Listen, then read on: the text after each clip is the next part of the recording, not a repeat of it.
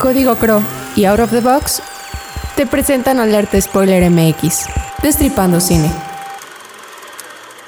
Silencio en set, corre sonido, cámara. Si te gusta ver, hacer, criticar y hablar de cine, te invitamos a que te quedes en Alerta Spoiler. Vamos a destripar lo mejor de la cartelera del streaming disponible en México.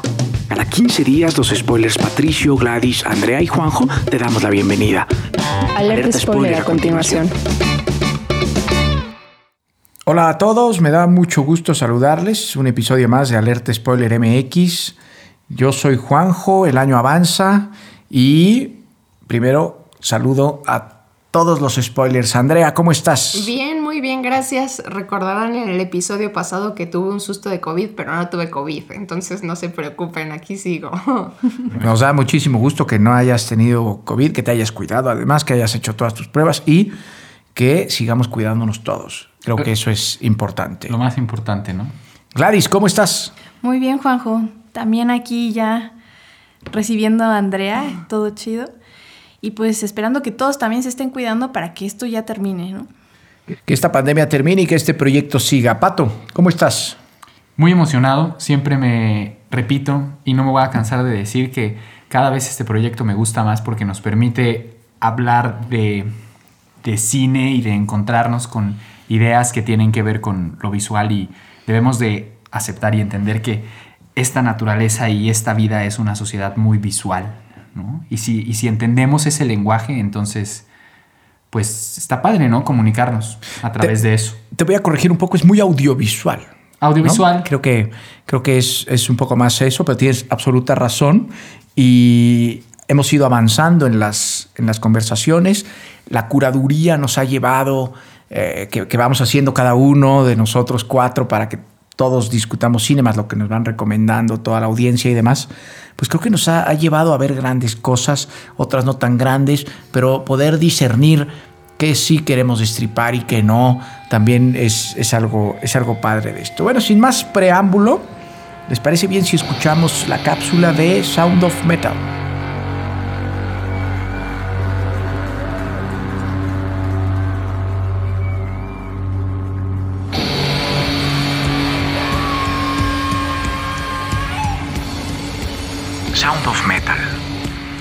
Darius Marder decidió entregarnos una obra de arte que pasará a la posteridad como una de las mejores y más sensibles películas del 2019. You sound great. Yeah, right. What? You tell me you weren't feeling it? You were in it. Se trata de una película que escarba en lo más profundo de los personajes, los lleva al extremo, los quiebra y los regresa al punto de inicio absolutamente renovados. Sound of Metal cuenta un fragmento en la vida de Ruben, un baterista que padece una evidente sordera que crece día con día, concierto a concierto. La película habla y profundiza en todo aquello que Ruben estará dispuesto a hacer, pero que lo alejará de una realidad evidente. when this crappy, mundane world final majestuoso, este filme estadounidense merece ser visto y destripado hasta sus entrañas. that place will never abandon you.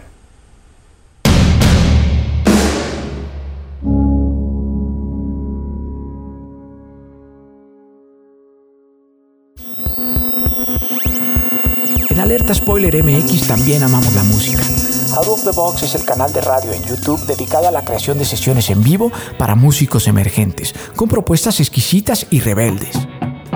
Si a ti también te gusta encontrarte con nuevas propuestas musicales de todos lados, sigue el canal de Out of the Box en YouTube y Facebook.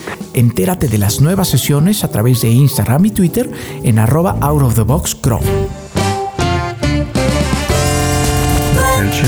Out of the box. Escucha local. Piensa out of the box. Continuamos. Sound of Metal, dirigida por Darius Marder, una película que en lo personal me llegó al corazón por un tema personal. Quien me, quien me conoce entenderá a qué, a qué me refiero y, tampoco pasa nada, pues. No sé si ese nivel de identificación llegaba a- o podía llegar a todas las audiencias, pero en un, en un preámbulo, platicando con Pato, me di cuenta que sí. Andrea, ¿cuál es tu opinión general de Sound of Metal? Mira, Juanjo, sobre eso que dices, digo, puede ser que no lleguemos a ese nivel de, de identificarnos textualmente con el protagonista, pero creo que por el contexto que vivimos es más fácil ponernos en la piel del protagonista porque nosotros también nos estamos acostumbrando a una nueva normalidad. Digo, no estamos limitados en uno de nuestros sentidos, pero sí estamos restringidos en la convivencia diaria de unos con otros, ¿no? Entonces creo que esta película llega en un momento adecuado para, pues, para valorar lo maravillosa que es, ¿no? O sea, y, y otra cosa que a mí me pareció súper interesante fue, en algún punto de la película yo recordaba a Requiem por un sueño. Esta película, independientemente de que no me gusta, pues sabemos que se trata sobre las adicciones, ¿no? Y ahí fue cuando me di cuenta que, por lo menos para mí, esta película, más que ir específicamente sobre la sordera, va más sobre la adicción y cómo este chavo está tratando su adicción, ¿no? Y cómo llevas una adicción cuando ya no te queda de otra más que escuchar tus, tus propios pensamientos. Creo que hay un, tema bien importante que dices la adicción. Creo que yo veo, veía más en esta película la adicción como, como un camino a recorrer, pero creo que tenía y, y te lleva más hacia la aceptación de, de, de una situación particular que él vivió que, este Rubén, que es, es, el personaje, vivió, de la cual no tiene por qué arrepentirse, porque tampoco es que haya sido una, una mala persona, ni, ni, mucho menos. Una relación de amor, además, con esta, esta chica. Me parece absolutamente genial cómo la llevan, porque ella en un momento lo deja ir, sabiendo que es lo mejor para él. Dice, yo me tengo que separar de ti, pero después cuando nos juntamos sabemos que nos tenemos que separar para siempre y es, y es ese perdón de, de, mucho amor que pocas veces se da en las relaciones. Cuando empezó la película, yo dije, no sé si voy a aguantar esto, porque esos batacazos que iban y venían, ¡ay! Dije, la madre, ¿qué voy a ver? Entonces, ojalá no sean las dos horas así. Gladys. Sí, justo eso me parece, Juanjo, que en un principio, cuando, cuando empiezas a ver a estos personajes, dices, wow, ¿qué, ¿qué, está pasando? ¿no? Porque son estas personas con las que yo personalmente me puedo identificar, porque uno de mis muy mejores amigos eh, es, también es un metalero, y el amor que tiene hacia la música un metalero es, es, es indescriptible, ¿no? Es de los pocos géneros que son tan fieles a la música que no necesitan de una disquera, que no necesitan como de, un productor para poder seguirlo porque todo es muy underground y muy fiel, ¿no? Puedes ver a una banda de Alemania que se presenta aquí en Querétaro, puedes ver a una banda queretana pre presentándose en Suecia y así son ellos, ¿no? Son muy fidedignos a todo lo que es, es la música y lo siguen y son fieles. Y perder, perder un músico de metal la capacidad de escuchar su música y de poder tocar es algo que ninguno de nosotros podría experimentar, quizá tú por la condición que mencionabas. Sin embargo, la historia, igual que como dice Andrea, creo que va más allá de, de cómo enfrentar una cuestión y qué difícil es enfrentarla cuando además eres un adicto, ¿no? Tienes un antecedente de adicción. A, mí lo que me pasó en, en esta película que me encantó pero que no se la compraba al actor principal, a Riz Ahmed. De repente estaba en, las, en los momentos más de más importancia, me sentía que estaba viendo una película porque su actuación me sacaba. Y, y, solo me pasaba con él, no me pasó con Olivia Cook ni con ninguno de los otros personajes, me pasaba específicamente con él. Fíjate qué chistoso, a mí no me pasó. No, a mí al contrario, se lo aplaudí. Yo, yo se lo aplaudí y, y, y me mm. pareció que lo llevaba bien yo. Yo, yo, yo sentí que, que sí, es que insisto, quizá no la estoy juzgando bien, porque yo verdaderamente me podía de repente poner en el zapato, ¿no? Y había momentos que, que, que para mí eran de lágrimas, que, que no eran de lágrimas, que eran un espectador común, ¿no? Y decía, bueno, ¿qué, ¿qué es lo que está pasando acá? También hay una cosa, la pérdida de su audición en este personaje es consecuencia de, no es en sí por la música, sino que es la gota que derrama el vaso después de mucho trayecto de vida uh -huh. en donde se dedicó al exceso. Creo que también por eso se escoge este género musical, ¿no? Que, que, que, que lo lleva todo al exceso por, por, por esta afición que dices. Que imagínate tú tener fanáticos tan aficionados, tan exigentes, te vuelves un exigente, no puedes no serlo de otra manera. Si tú eres un tibio en tu música, un fanático metalero te mata. Sí, sí, no, son súper clavados, súper estrictos, súper dedicados. Y, y respecto a eso, digo, es- esto es un como comentario aislado, pero cosa que se me hizo bellísima. Existen muchísimos prejuicios que no los tenemos en esta mesa al respecto, pero prejuicios en torno a- al género del metal, ¿no? O sea, así como de si las personas a las que les gusta son personas agresivas o, o X o Y, ¿no? Y digo, no sé si estamos hablando de la misma persona, pero digo, tengo amigos muy queridos que de verdad digo, son las personas más bellas del mundo, o sea, una cosa no tiene nada que ver con la otra. Y aquí creo que hacer un esfuerzo por dejar eso en claro, ¿no? O sea, ves estas escenas donde están pues con la música, que pues sí, pues igual y auditivamente sí es agresiva para algunos, pero sigue la secuencia en la que él prepara el desayuno, hace ejercicio, es súper amoroso con su novia, vive sus procesos, en, en, en general en toda la película su proceso de pérdida de audición es un proceso muy humano, o sea, no sé. Es de, mucho, Sí, es de muchísimo amor, es de muchísimo amor y, y, y son personas súper entregadas, ¿no? Que si nos entregáramos como, como se entregan, pues, pues está cañón pato.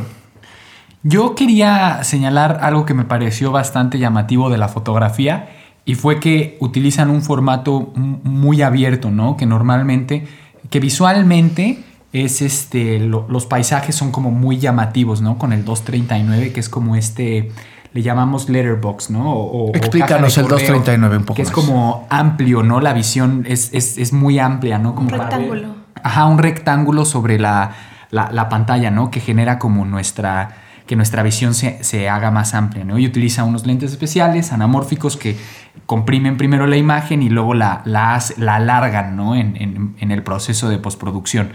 Entonces utilizan este formato para retratar el drama de una persona que pierde el, el oído, ¿no? Los La- ambientes. Los ambientes, ¿no? Y además utilizan esta cámara que todo el tiempo está en él, ¿no? Es eh, como muy personal cuando eh, yo, bueno, yo tengo como esta referencia de que ese aspecto se utiliza mucho para paisajes, ¿no? Pero aquí lo utilizan para meterte al, o encerrarte con el personaje en esta, en esta frus- frustración de no poder seguir el, su, su- su pasión, ¿no? Que fue, y me quiero imaginar por la historia de, vida que te presenta el del personaje, fue algo que lo salvó, ¿no? De, de las adicciones, además de la relación que tenía con su pareja, ¿no?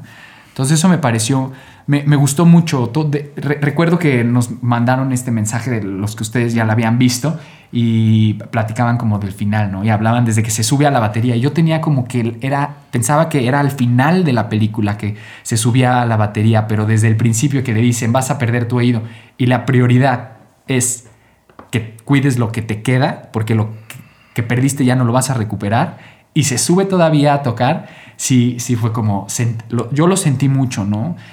Creo que nos podemos identificar y creo que ese es el ejercicio que debemos de hacer justamente de esta película, de decir, ok, ¿qué pasaría si yo no puedo percibir el mundo con uno de estos sentidos? ¿No? ¿Cómo yo sería, sería una persona incompleta? Y, y hay una parte que me gustó mucho que, en la que habla con el, el personaje este que lo recibe, ¿no? Como en este lugar donde en- entrenan a las personas y, se, y son una comunidad de, de- de sordos, ¿no? Ellos no se sentían personas incompletas, ellos no se reconocían como personas incompletas, ¿no? Y muchas veces la sociedad a esas personas sí las reconoce como personas incompletas, ¿no? Claro. O discapacitadas, ¿no? O con posibilidades distintas, cuando en sí son personas completas, ¿no? Estoy absolutamente de acuerdo. Gladys. Sí, eso que dice Pato es, es- me gustó mucho de la película porque nunca te pones a pensar en, en las discapacidades como, o sea, realmente, o siendo honestos, los- lo piensas como algo incompleto y, y ten- tenemos que empezar a cambiar ese paradigma. Retomando un poco también lo que decía Pato sobre lo de la imagen, algo que es hermoso de la película es el diseño sonoro. Entras con él a todo, entras con él a la pérdida. Eh, es, es un, se supo manejar como se debía manejar. La verdad es que la película me gustó mucho. El guion es hermoso, el tratamiento de la adicción es de verdad así lo veo. Y, y lo veo porque también he con- convivido con muchas personas con adicciones y lo tengo ahí presente. Y sí es así, es, es, es un duelo y un constante. Me levanto todos los días, hago ejercicio y tengo rutina, necesito rutina. ¿Qué pasa cuando una persona que es un exadicto tiene que romper con su rutina por una cuestión que es ajena a él? Y eso puede pasar en cualquier momento a cualquier adicto. Y nos presentan esta realidad que nos lleva a un final en el que discutíamos Pato y yo, eh, fue antes del episodio, de si era un final feliz o no es un final feliz. Yo, yo quisiera entrar ahí, eh, con- conduciéndome al final. Hay un momento en que su coach, mentor, tutor, este hombre que lo está Joe. guiando, ajá, le dice, no puedes estar aquí porque aquí nos aceptamos como somos, no como algo incompleto, como bien decía Pato hace, hace un rato. Entonces él sale, busca a su, entiendo que en ese momento es como ex- exnovia novia, no, no, no lo sé, se perdonan. Hay un momento muy importante que yo entendí muy bien y no sé si a ustedes les pasó, pero una toma al cielo de los cables de luz, todos chuecos y corridos y demás. No sé si se acuerden de ese fotograma, eh, ese momento, y después él sentado en el parque y se desconecta. Para mí ese es un final muy feliz, más allá de- de- del, del hecho de pues, que no va a escuchar, porque no va a escuchar es la realidad, pero de aceptación, de aceptación de lo que tienes, que te entiendes como un ser completo, ¿sí? Y que decides a partir de ese momento, pues dejar todo, todo atrás. Yo coincido con eso justamente porque teníamos esta conversación, asidua conversación, este, en la que Gladys decía, no, no, es que no es feliz y yo le decía, me parece a mí que sí es muy feliz, ¿no? Por esto que dice, hay, incluso hay gente que teniendo todos sus sentidos, en, en toda su vida nunca se reconoce como persona completa, ¿no? Y me parece que aquí el personaje, a pesar de que sufrió todo esto y le falta un sentido, se reconoce como persona completa, ¿no? Entonces me parece que incluso hasta podría ser más feliz que muchos finales de personas que al parecer son felices. Para mí también fue un final feliz porque por dos cuestiones. Una, eh, cuando llega esta comunidad de sordos y el primer día anotan en el pizarrón las tareas que tenía cada uno de ellos, a él le ponen la tarea de aprender a ser sordo, ¿no? Y, y siento que pues durante to- todo el tiempo que estuvo ahí aprendía, pero no, no lo aceptaba, ¿no? Y me parece que al final es cuando realmente logra aprender a ser sordo y aceptarse como tal. Entonces eso me parece increíble y por, por el lado de las adicciones creo que, aunque parece ser que era una relación muy bonita, eh, deja su adicción por la heroína y tiene una nueva adicción que es su novia, ¿no? Ella. Ajá, o sea, por, por muy feo que suene, era un adicto completamente a ella. Y también deja esa adicción, ¿no? Entonces suceden dos cosas. Se acepta Los dos se aceptan porque los dos terminan con esa adicción. Eso que, es hermoso. Desde mi perspectiva, los dos sustituyen la adicción el uno con el otro. Y llega un punto en el que ya no se necesitan, ¿no? Gladys, ¿tú qué piensas del final? A mí, yo discutía con Pato que para mí un final feliz, bueno, quiero empezar diciendo que está el feliz y está la tristeza y están los lados opuestos, pero en medio de todo eso hay una serie de emociones que no reconocemos. Para mí, está, en, toda la película está del lado de la tristeza, desarrollada del lado, del lado de la tristeza, pero el final es el punto que empieza a tocar el lado de la felicidad. Es el comienzo esperanzador de un nuevo mañana en el que quizá ya con esto ya puedo yo sí empezar a ser yo, independiente, sin una pareja, sin un nada. Pero no me parece un final feliz, me parece un final de esperanza, de decirnos que, que todos nosotros pasamos por malos momentos, pero va a llegar un punto en el que ese mal momento va a empezar a sanar. Y por eso yo le decía, no me parece un final feliz, porque para mí un final feliz es un final de Disney, ¿no? En el que todo salió bien y en el que todas las cosas...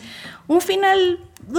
¿no? A- a mí- Ahí es donde empezamos, perdón, empezamos como a establecer cuáles eran los criterios entre un final feliz y un final, un final triste. No me parece un final triste, pero tampoco me parece un final feliz. Esa es la conclusión a la que yo llegaba. Yo creo ahí que eh, si lo ponemos así como un final de Disney, un final de Disney entonces sería un final generado en computadora, ¿no? Un final que no existe, ¿no? O sea, esos finales, o sea, sí están chidos, sí están chidos, pero, pero no, me esto es real, ¿no? Y esto es, eh, esto, es, esto es la felicidad a la que tenemos que aspirar, ¿no? Tenía una, estaba en un parque en París, abajo del sol, y estaba escuchando todo este ruido, se desconecta y de repente ve, ¿no? Y, y es lo que le decía a Joe, de repente empieza a estar ¿no? No a, a pretender que está, o- o- porque mu- hacemos mucho de eso, ¿no? Pretendemos que estamos en lugares. Y o él lo pretendemos hacía. que hacemos cosas.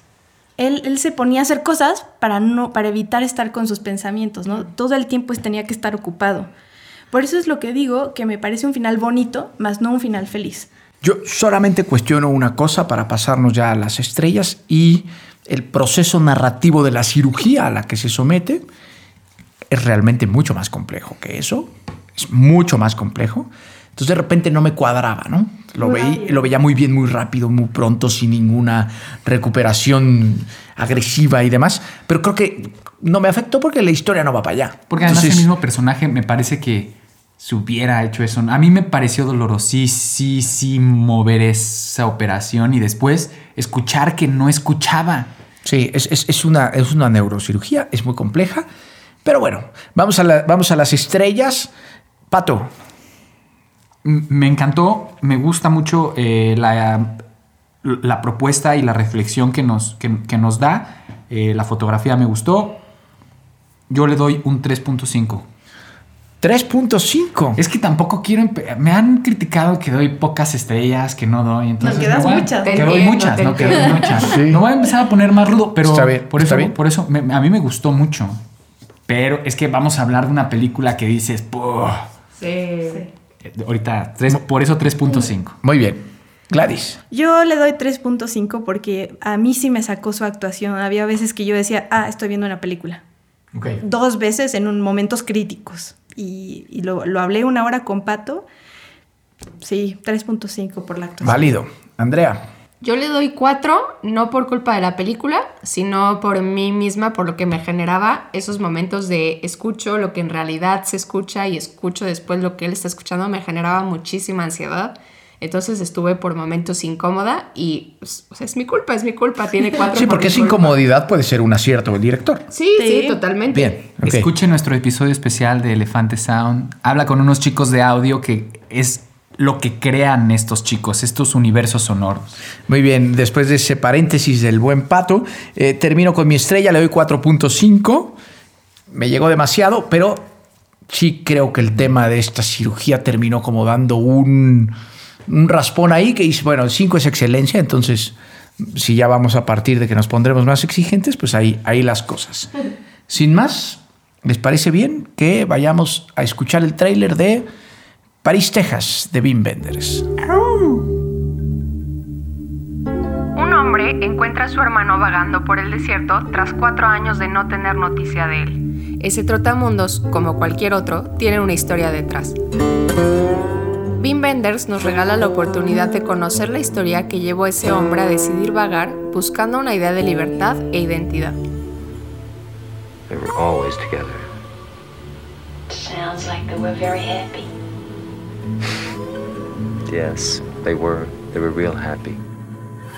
Conceptos como el amor, el duelo, la familia y la incansable búsqueda del autoconocimiento son explorados por esta joya de la cinematografía desarrollada por Wenders.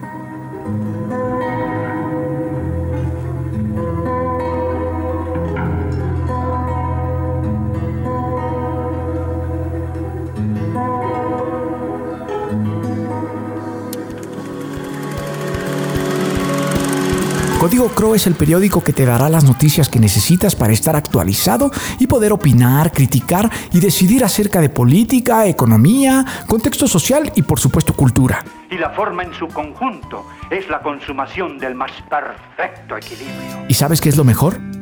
Es gratuito.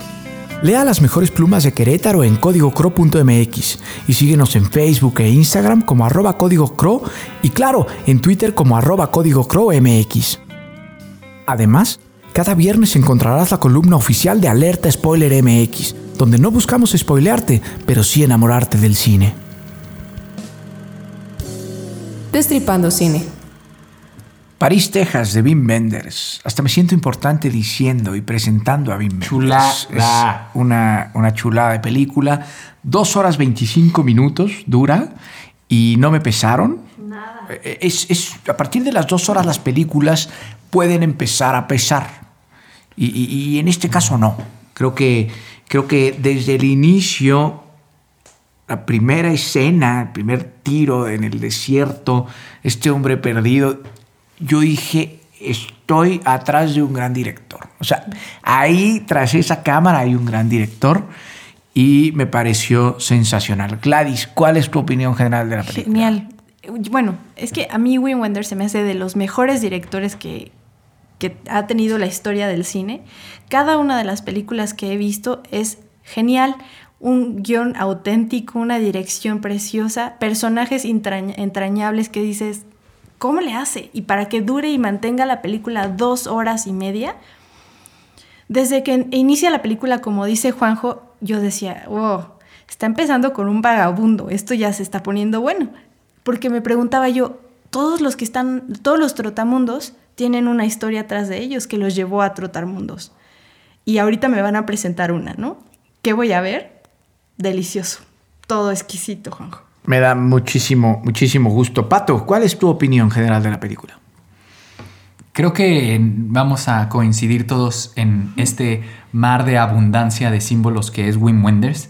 Este, desde, la- desde justo desde la introducción, ¿no? Esta cámara que va volando y encuentra al personaje, lo encuentra un águila que es la bandera de Estados Unidos y te va a presentar la historia de un vagabundo que no era vagabundo, pero se hizo vagabundo en Estados Unidos, en Texas, que son como muy nacionalistas y entonces te muestra como este América al que no es que nuestros ojos no estén acostumbrados a ver, pero normalmente eh, lo que se te presenta es como eh, esto colorido, ¿no? Y, y está muy colorido, o sea, la, la historia, pero además es una historia muy íntima, ¿no? No es Transformer lo que estás viendo, es un cine como muy, muy real. ¿no? Muy hacia adentro de los muy hacia personajes. adentro, exacto, muy hacia adentro de los personajes. La fotografía me recordó mucho a las obras este, pictórica de Edward Hopper, que además Wim Wenders también está trabajando, o creo que tra- trabajó un, un documental yendo a los lugares donde Edward Hopper hace, hacía esas fotografías, o donde, donde se inspiraron como esas, no fotografías, pinturas, perdón.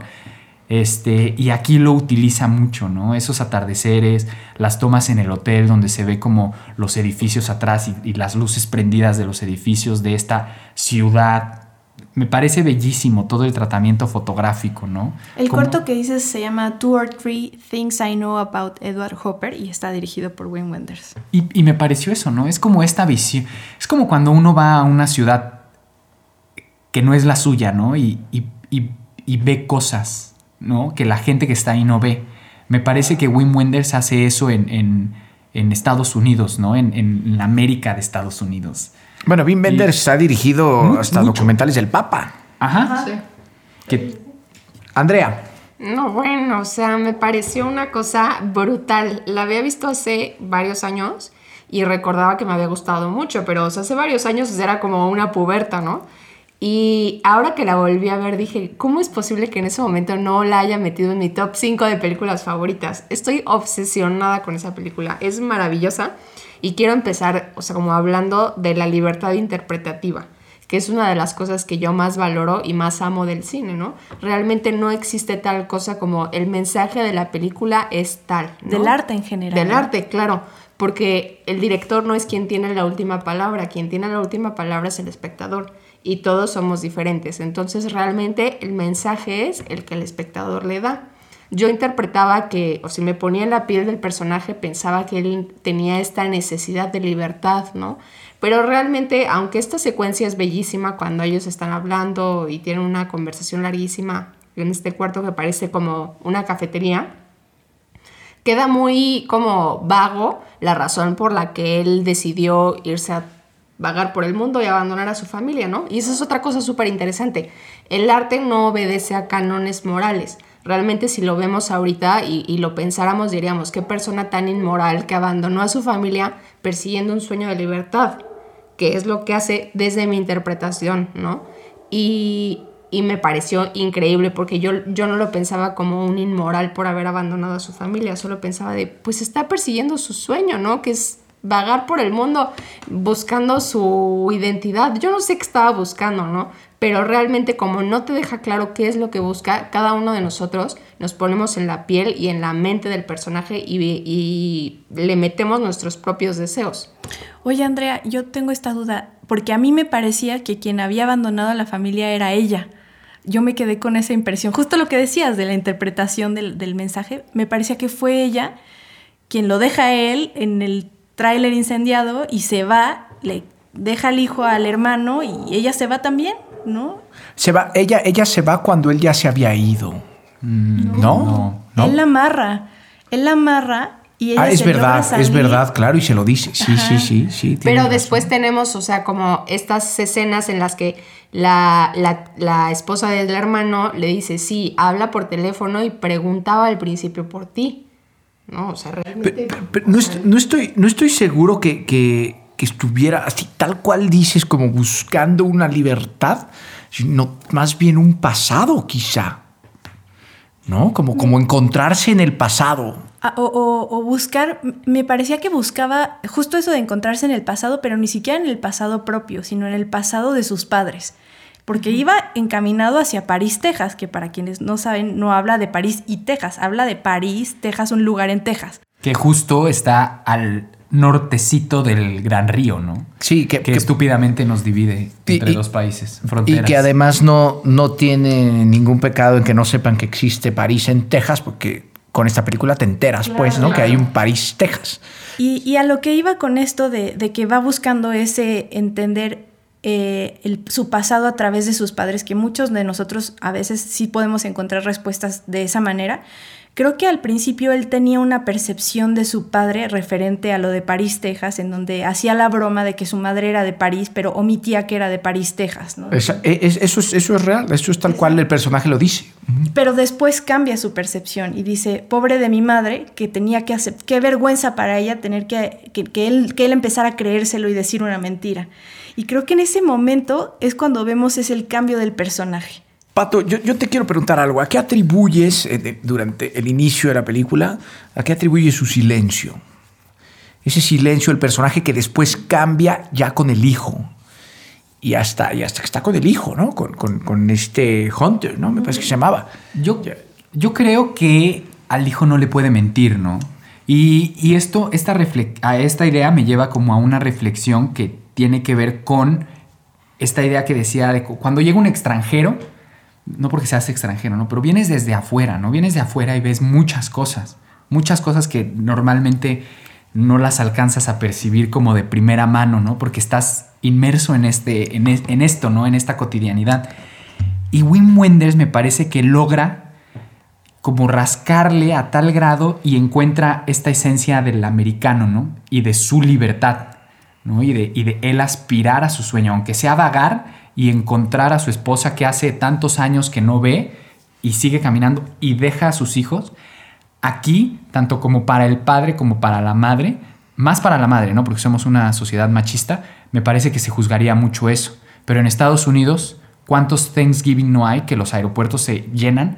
Porque las familias están por todas partes, ¿no? Y, es, y también hace como esta reflexión de cómo Estados Unidos se construyó, ¿no? O sea, no son la gente de ahí, son la gente que ha estado andando por esos, por esos lugares, ¿no? Por esas tierras. Entonces son, son migrantes todo el tiempo, ¿no? Y, defienden mucho sus ideales. Él a tal grado que pues, estaba ya completamente ajeno de la sociedad y me encanta esta línea donde el niño le dice, este, "Ah, es que nadie camina, ¿no? Pero él sí caminaba, ¿no? Porque pues es lo normal, ¿no? Los seres humanos caminamos, deberíamos de caminar, no movernos en carros tanto como lo hacemos. Y, eh, y yo creo que al niño no le tenía nada que ocultar, ¿no? A su hermano, pues igual y, y, y teni- había tenido como una... Sí, había pasado, había pasado. Ajá, ajá, y, igual y no quería confesar eso, ¿no? Pero al, al hijo no tenía que ocultarle las cosas, sino al contrario, quería conectar con el hijo, ¿no? Regresó porque, porque tenía esa idea del hijo, ¿no? Quería Necesitaba con él. conectar con el hijo para consumar el final de la historia, al cual me quiero acercar. Gladys, quería preguntarte, estas conversaciones geniales que sostiene 35 minutos, me parece que dura una de ellas, si tú analizas la conversación desde afuera del contexto de la película, es una conversación absolutamente normal, ¿no? Pareciera que, que- ¿Qué piensas de esta dirección en, en las conversaciones? Mira, no, no nada más en las conversaciones. Creo que el, el- el valor agregado que tienen las conversaciones es el, como, el tratamiento de los personajes más el tratamiento cinematográfico. Pero sacando eh, el lenguaje cinematográfico que le da, ya conociendo el entorno en donde se está desarrollando la conversación, la forma en cómo los pone. Creo que eran dos almas, pues haciéndole un poco la comparación con Sound of Metal, dos almas que estuvieron conectadas en un momento pero que después ya no tenían que estar conectadas. Es algo similar lo que pasa aquí. ¿Cómo logra mantenerlas? Es que es- es genial. Hace la utilización del lenguaje cinematográfico de manera brillante. La imagen, el sonido, el bloqueo de personajes, la situación en donde los pone. Los viene elementos. trabajándolo, viene trabajándolo desde hace mucho. No, La no luz. es la luz, exactamente. No es algo fortuito que se da nada más por actuación, porque aparte el bloqueo tampoco es, digo, perdón, el, el- los planos tampoco son una cosa de muchísima complejidad. Nada, ninguna complejidad. Y pocos, pocos directores pueden poner la cámara y de regalarte una secuencia de 30, 35 minutos como esta. Hay un momento íntimo que me encanta cuando está este eh, personaje Travis hablando con, con Jane y él a través del vidrio su cara se pone sobre la de ella. Creo que ese es mi momento favorito de la película. Andrea, ¿qué opinas? No, me pareció bellísimo. Yo creo que es el momento favorito de muchos. Y esta película, aunque puede ser que muchos no la hayan visto, definitivamente es, eh, perdón, definitivamente es un, o sea, es un parteaguas para el cine. Es, va a ser una de las películas ícono en la historia del cine, sin lugar a dudas, tan lo es, que no hay, bueno, sí debe haber algunas personas, pero la mayoría de las personas identifican esta, esta fotografía en la que ella está vestida de rosa y tiene el fondo Ah, rosa sí. y todo. O sea, no había. mi- yo estaba ahí viéndola y mi hermana pasó y fue, ¿qué película es? Creo que la he visto. Y yo, no, pues tal. Ah, no, no la he visto, pero sí ubico esa escena, ¿no? Claro, eh, claro, ubicas hasta el cartel, ¿no? Sí, claro. Gladys. Algo que me gusta mucho de esta película y que lo, utiliza mucho Wim Wenders, no sé si ustedes, eh, si ustedes lo- también lo perciben, es que te da información que tú interpretas de una manera que es, es así todo el mundo lo interpretaría, pero después cuando se desarrolla la secuencia te das cuenta que era, iba para otro lado. No sé si a todos les pasa esto. No, y eso, eso, eso está bien cuando se trata de un cine tan íntimo con sus Como personajes, este. como este, ¿no? Y lo logra. Y, y- y lo- y lo logra súper bien. A mí, ya para, para cerrar y pasarnos a las estrellas, una de las cosas que me sorprende es que Wim Wenders es alemán, ¿no? Entonces de repente está haciendo un cine en Estados Unidos absolutamente genial, ¿no? Y, y que pareciera hasta muy gringo a veces, ¿no? Pero- Esa onda tejana y demás. Es, es que es eso, es como mirarlo desde, desde afuera y entonces de repente decir voy a poner al niño aquí y quiero que los, eh, las ventanas de los rascacielos se vean atrás en este hotel y quiero arriba de la tele poner una Coca-Cola y además el niño tuvo o, servicio al cuarto y entonces ahí está la Katsup Heinz. O sea, piensa En todo. en todos esos elementos que la cotidianidad le da y él, y él como artista pues los agarra y los, y los pone en su cuadro, ¿no? Y, y a partir de eso te, te genera símbolos con los que tú vas construyendo la historia. Me, me gustaría agregar algo sobre lo, lo del silencio que decían y como todas estas imágenes. Me parece que, o sea, imagínense, alguien de ustedes vive ocho años vagando los mundos. Yo creo que se te olvida quién eras, ¿no? Y quién, incluso cuando ya está convencido y se va a ir con su hermano, hay un momento en el que se ve al espejo y no se reconoce y se vuelve a ir. ¿Qué es lo que lo hace reconocerse a sí mismo? El recuerdo de su hijo. Y eso nos pasa a todos. Bueno, Juanjo, eh, o sea, no sé si me permita decirlo, pero está por ser papá y, y creo que en este momento él va a resignificar toda su existencia con un hijo. Y creo que eso es lo que pasa a este personaje. Él había olvidado quién era hasta que llega el recuerdo de su hijo y entonces vuelve a resignificar y a hacer como una conexión con ese pasado que tenía. No creo que sea tan, tan eh, que vaya más allá de eso, de va- vagar el mundo ocho años, olvidarte de quién eres para después, a través de los hijos, dejar algo de quién eres, ¿no? Que intrínsecamente lo haces. Esta película es de, de 1984 Eh, estuvo nominada a un Globo de Oro, no sé por qué no lo ganó. Habría que preguntarles por qué demonios no lo ganó, pero... ¿Con- ¿Contra pero, quién estaba? eh, habría que analizar eso, contra quién compitió, pero bueno, difícilmente habrá algo. que- No, no- no lo sé, quizá no les gustó cómo narraba a Estados Unidos, no lo sé, no lo sé. Eh, pero pero, pero no tampoco importa. Lo que, lo que creo que acá es bien importante es que, por favor, veamos más cine de Benders. Creo que, creo que ver su cine es bien importante para la historia de la cinematografía. A mí me recuerda mucho sus colores a Federico Fellini. Pato, Y además aprovechar, ¿no? Como que están estas joyas en estos servicios de streaming que, que tenemos, entre comillas, pa- por decirlo, accesibles, porque antes teníamos la versión que traían horrible eh, a, a los canales de televisión y si te tocaba, ¿no? Y Pero era lo que había en ese momento. Era lo que había y no lo juzgo, pero a- aprovechar ahorita porque están en, restauradas la imagen, o sea, no es no son esas versiones que veíamos antes, ¿no? estrellas. Andrea. Le doy 10 de 5. Eso, a ver, está bien, está no, bien, está, es válido. o sea, de verdad, para que neta entró en mi top 5 de películas favoritas. Sí, está Sí, súper y- chida. y, eh, está bien, muy bien, es válido. Gladys. Yo también le doy 5 de 5. De verdad, no, no, le, no le veo ningún, Ningún pero. ningún pero. Ni uno. 5 de 5. Yo Muy le bien. doy cinco Rosalío Solanos al buen Wim Wenders. A ver, para los que no son queretanos, este Rosario Solano, figura del cine nacional mexicano y, y que fue queretano. Pero eh, son los premios, así son. Los, Sí, sí. Le doy, le doy, bueno, el, el premio a la, ex- a la excelencia va a ser un Rosalío Solano. ándale, ándale, ándale. Entonces, eh, yo también le doy 5 de 5, es decir, un Rosalío Solano. Es el primer 5 de 5. Es el primer 5 de 5 completo. Se lo llevó bien merecido, ¿no? Este director, este director no, no, no ha muerto. Me gustaría conocerlo. No, no, no tendría por qué morir todavía. No es tan anciano. pero me gustaría conocerlo algún día. Que podamos entrevistarlo. Ojalá. Ojalá. Eh, nos tenemos que ir. Películas. Se nos acaba el tiempo. ¿Qué películas vamos a ver para dentro de, bueno, todo este tiempo? Andrea. Pues nos vamos con dos películas. La primera, hay, hay una discrepancia en esta mesa sobre cuál es el nombre. Una es de ellas es Solo el fin del mundo y la encuentran en Amazon Prime como No es más que el fin del mundo, que es de Javier Dolan, una producción canadiense con un cast increíble. Van a ver que no hay un solo actor que no reconozcan. Es increíble lo que hicieron con esta película. Y la segunda película es una película mexicana llamada La Jaula de Oro, eh, dirigida por Diego Quemada 10, disponible en Amazon Prime. Genial. Cine mexicano. Do- Dos, Otra joya. Una, una propuesta canadiense y una propuesta mexicana.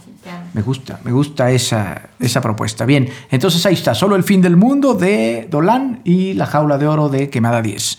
Muy bien, no se olviden de seguirnos en redes sociales. Estamos como eh, Alerta Spoiler MX, tanto en Facebook como en Twitter, como en Instagram, en Letterboxd y por ahí nos vamos moviendo en más redes sociales.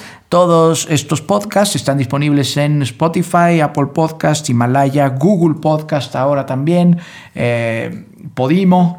Y pues, pues ahí le vamos sumando. eh, No sé si pronto iremos a Deezer, ya lo veremos, pero pues nos vamos, nos vamos a más y más plataformas para que puedan escucharnos todos.